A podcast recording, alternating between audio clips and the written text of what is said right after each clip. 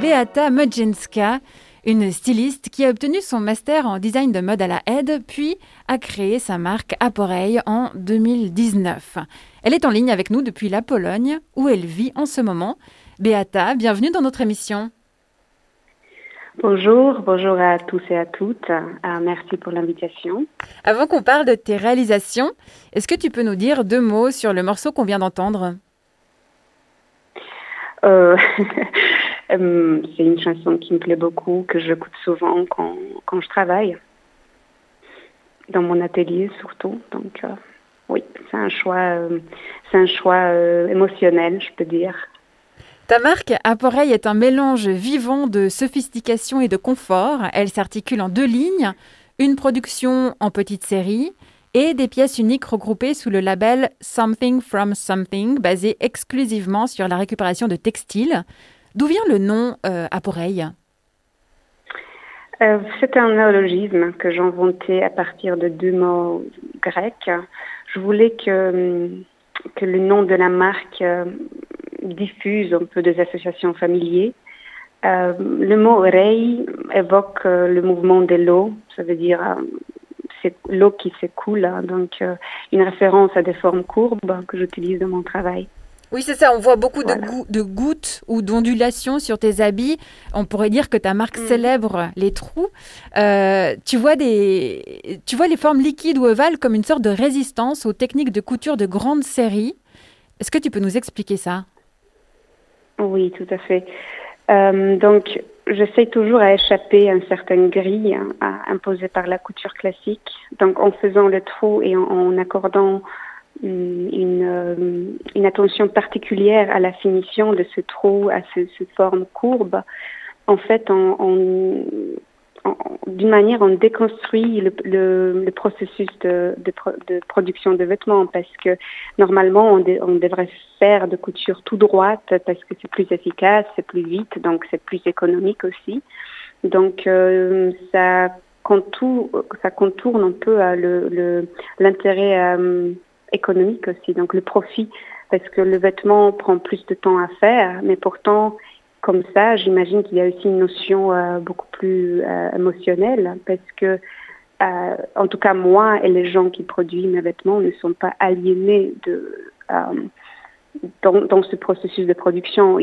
C'est pas automatique, en fait, de faire un vêtement qui, a des courbes. Donc, il y a une certaine résistance, on peut dire, dans, ce, dans cet acte, tout simplement, parce qu'on doit penser, on doit être présent, en, en, concevant et en fabriquant un vêtement comme ça. Tes vêtements sont aussi des collages. Ils sont constitués de, de, fragments, rien ne se perd. Les restes produits lors de la découpe sont utilisés comme ornements dans les pantalons waist no par exemple.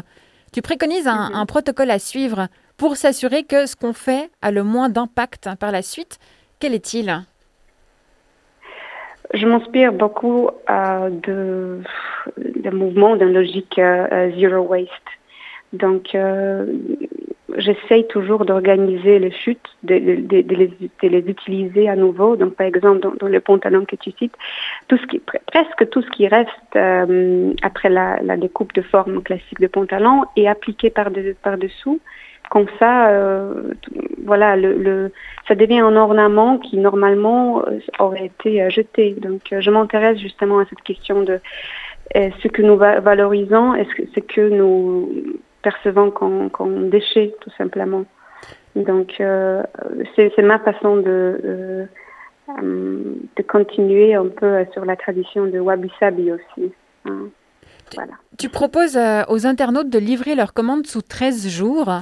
Ce temps de livraison euh, différent de beaucoup de standards reflète justement un cycle de production équitable, euh, c'est-à-dire pendant ces 13 jours, qu'est-ce qui se passe? Euh, En fait, justement, j'aimerais bien et je propose à mes consommateurs une attitude nuancée vers la consommation de biens. Euh, mes vêtements ne sont, ne sont pas produits euh, en amont, c'est-à-dire que j'ai pas vraiment un stock de vêtements parce que je pense que, en fait, ça, ça, ça d'une manière, ça me, orifice, si je peux dire ça, de, de, de, de faire de, de, de, tonnes de vêtements qui ne sont pas désirés. Donc je réponds euh, à de réels besoins, j'imagine, ce que j'espère d'ailleurs. Donc produire un vêtement, ça prend à peu près deux semaines, vraiment, parce que il faut le découper, il faut le, le euh, il faut le assembler évidemment et ensuite la livraison qui, se fait souvent en Europe, euh, bah, en tout ça, ça peut prendre jusqu'à deux semaines. Donc euh, il faut beaucoup de patience, mais je pense que c'est gratifiant à la fin parce qu'un vêtement il porte vraiment le trace de la main qu'il fait. C'est ça ce qui, ce qui m'intéresse. Et toi, tu fabriques à la demande, mais c'est pas forcément, c'est pas du tout le cas, on va le dire, euh, de la fast fashion. Face aux déchets qui sont générés par la fast fashion, justement, un espoir est permis. En juin dernier, l'Union européenne a adopté un texte euh, prometteur de changement. Il propose une stratégie pour des textiles durables et circulaires. C'est toi qui m'en as parlé. Qu'est-ce que euh, cette mhm. stratégie implique hein? Euh, en gros, on pourrait dire que euh, c'est une proposition de l'Union européenne euh, qui veut qu'une économie circulaire s'imposera comme un modèle de, référence du, secteur de l'habillement. En fait, l'idée est vraiment de, se pencher sur la question de, euh, de production de vêtements et de, choix de, consommateurs également. Donc l'idée est de que, la production de vêtements respectera le droit humain, le droit social le droit de travail et évidemment euh, prendra, euh, prendra charge de, tous les euh, aspects environnementaux de la production de vêtements. Et je pense que ce qui est le plus important, en tout cas pour moi, dans cette directive, c'est pour ça qu'elle m'a intéressée, c'est parce que peut-être pour la première fois, j'ai vu que les, les normes ont été proposées pour pour la conception de vêtements. Donc il y avait une notion de éco-design qui était euh, écrit là-dedans. Donc c'est certains critères qu'on pourrait adopter pour euh, euh, concevoir des vêtements d'une manière plus durable. Notamment, ce qui était observé, c'est que la, une des meilleures façons de, de, consommer mieux et de concevoir mieux et de prolonger la durée de vie des produits textiles.